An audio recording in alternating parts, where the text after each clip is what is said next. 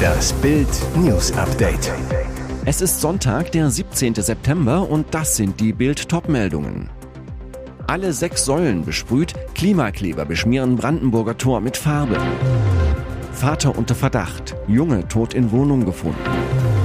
In den Alpen Schneeflaute, Skigebiet macht für immer dicht. Alle sechs Säulen besprüht, Klimakleber beschmieren Brandenburger Tor mit Farbe.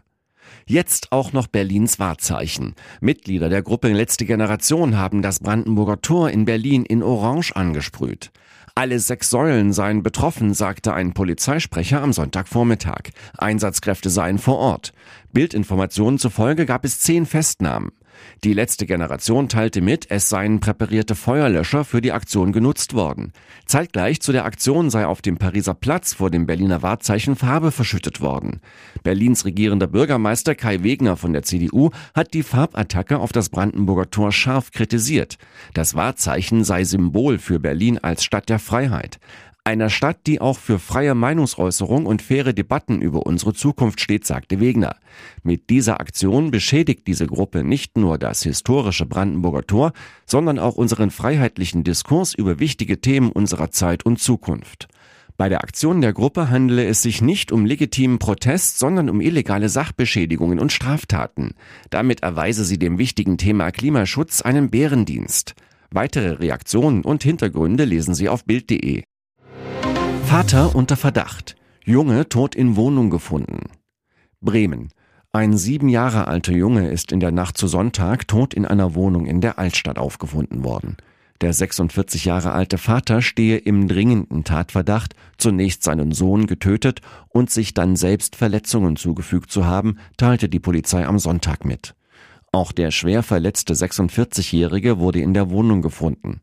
Sein Sohn starb trotz sofort eingeleiteter Wiederbelebungsmaßnahmen. Die genaue Todesursache steht noch nicht fest, muss erst durch eine Obduktion geklärt werden.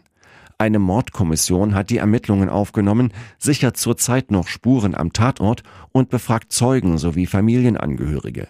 Letztere werden zudem seelsorgerisch betreut. Wenn Sie selbst depressiv sind oder Selbstmordgedanken haben, kontaktieren Sie bitte umgehend die Telefonseelsorge unter www.telefonseelsorge.de. Unter der kostenlosen Hotline 0800 3 mal die 1 0 3 mal die 1 oder 0800 3 mal die 1 0 3 mal die 2 erhalten Sie Hilfe von Beratern, die Auswege aus schwierigen Situationen aufzeigen können. In den Alpen Schneeflaute, Skigebiet macht für immer dicht.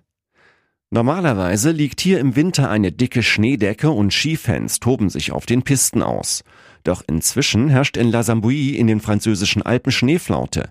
Jetzt heißt es Skischluss für immer. Früher hatten wir praktisch vom 1. Dezember bis zum 30. März Schnee, sagt Jacques Dalex, der frühere Leiter des Skiresorts und jetzige Bürgermeister von La Zambouille zu CNN.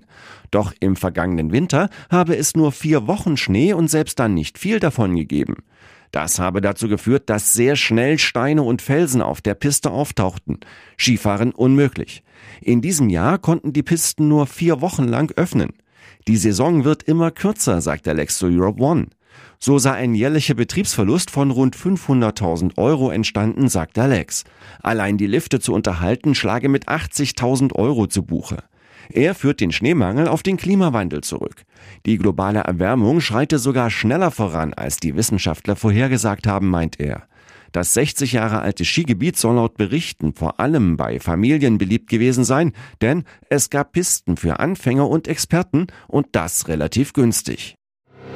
Im 980 PS Boliden. Audi-Fahrer stirbt bei Hobbyrennen. Zwei Brücken Rheinland-Pfalz. Dramatischer Unfall auf dem Flugplatz Zwei Brücken.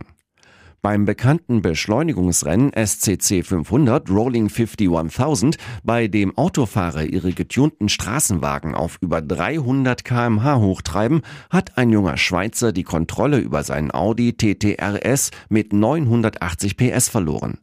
Der 24-Jährige starb nach dem Zieleinlauf auf der Strecke. 11.07 Uhr auf der Start- und Landebahn des Trivro-Flugplatzes.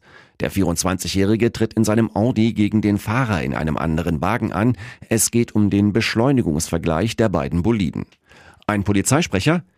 Hierbei verlor ein 24-jähriger Fahrer aus der Schweiz nach dem Zieleinlauf die Kontrolle über sein Fahrzeug. Das Fahrzeug überschlug sich mehrfach, wobei der Fahrer aus dem Fahrzeug geschleudert wurde. Das Rennen ist offiziell genehmigt, an der Strecke stehen Notärzte und Sanitätswagen. Sie eilen sofort herbei, aber trotz umgehend eingeleiteter Rettungsmaßnahmen erlag der Fahrer noch vor Ort seinen schweren Verletzungen, so der Polizeisprecher. Das Rennen wird sofort abgebrochen, alle weiteren Wettkämpfe abgesagt. Schockstarre bei den übrigen Fahrern.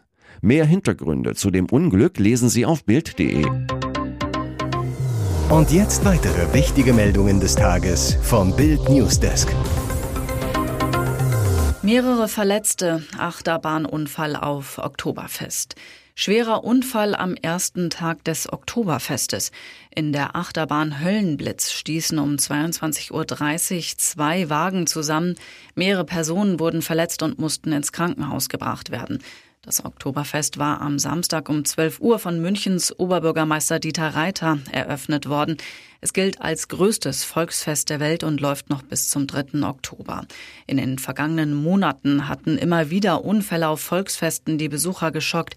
Im August musste der Europapark Rust bei Freiburg kurzzeitig schließen, weil ein Gerüst zusammengebrochen war.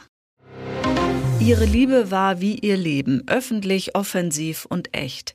Händchen halten bei offiziellen Terminen, verliebte Blicke auf politischem Parkett. Er, der bald Kanzler, mindestens aber der beinahe Söder, ein Karrieremann, eine perfekte Frau, zwei wunderbare Töchter. Doch als andere die Liebe feierten, waren die Gefühle zwischen den Guttenbergs offenbar schon lange kalt. Bei der Hochzeit von Ludwig Prinz von Bayern im Mai hatte der bayerische Baron die Hand in der Hosentasche anstatt im zarten Händchen seiner Frau.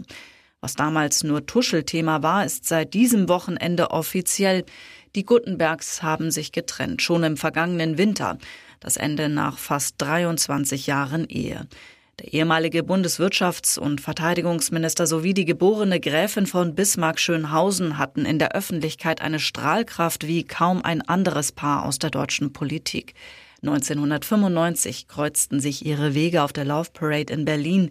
Stefanie und Karl Theodor gaben sich 2000 das Ja-Wort.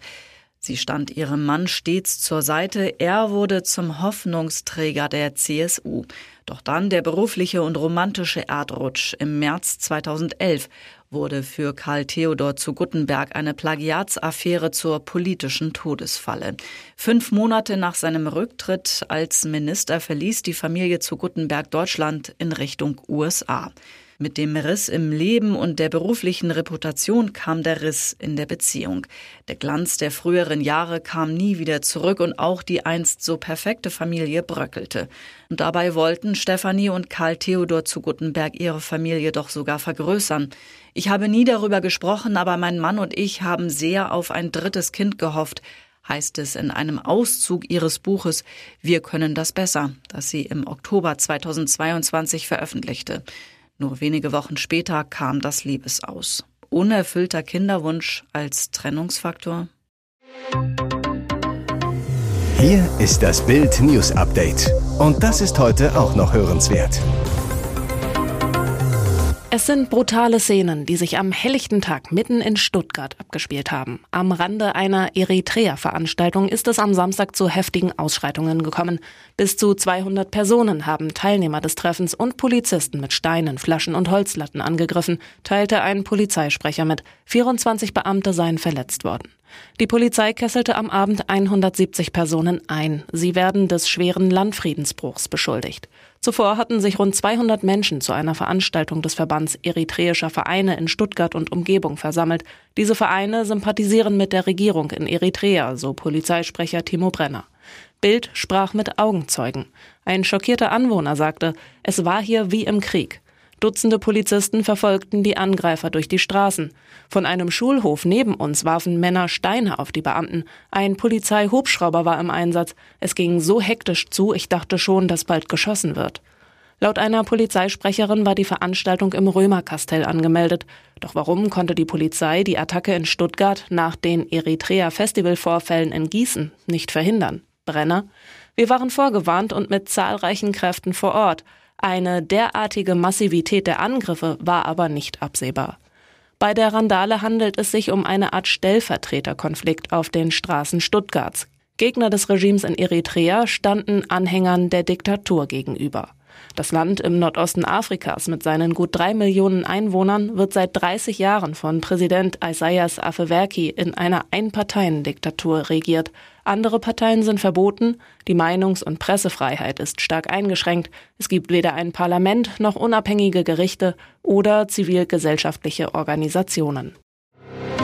Beim Absturz eines Flugzeugs der italienischen Kunstflugstaffel Frecce Tricolori, dreifarbige Pfeile bei Turin, ist Medienberichten zufolge ein fünfjähriges Mädchen tödlich verletzt worden. Der Pilot der Maschine konnte sich retten, weil er sich rechtzeitig mit seinem Fallschirm aus dem Flugzeug katapultiert hatte, meldete die Nachrichtenagentur ANSA am späten Samstagnachmittag. Zwei Erwachsene sowie ein neunjähriger Junge wurden zudem verletzt und mit Verbrennungen in Turiner Krankenhäuser eingeliefert. Bei der Toten handelt es sich den Angaben zufolge um die Tochter der beiden Erwachsenen. Bei einer Probe der Kunstflugstaffel der italienischen Luftwaffe Frecce Tricolori für einen Auftritt anlässlich des 100-jährigen Bestehens der Luftwaffe am Sonntag stürzte das Flugzeug kurz nach dem Start ab. Auf einem Video in sozialen Medien war zu sehen, wie sich das Flugzeug von seiner Formation trennt und mit hoher Geschwindigkeit in Richtung Landebahn fliegt. Kurz vor der Bodenberührung springt der Pilot mit seinem Fallschirm heraus und das Flugzeug geht in Flammen auf. Einer ersten Rekonstruktion zufolge traf ein brennendes Teil des Flugzeugs das Auto der Familie, das auf einer nahegelegenen Landstraße fuhr, berichten italienische Medien am Abend. Die genauen Umstände des Vorfalls sind bislang unklar. Die Turiner Zeitung La Stampa berichtete allerdings, dass die Maschine womöglich mit einem Vogelschwarm kollidiert sei und der Pilot deswegen die Kontrolle über das Flugzeug verloren haben könnte.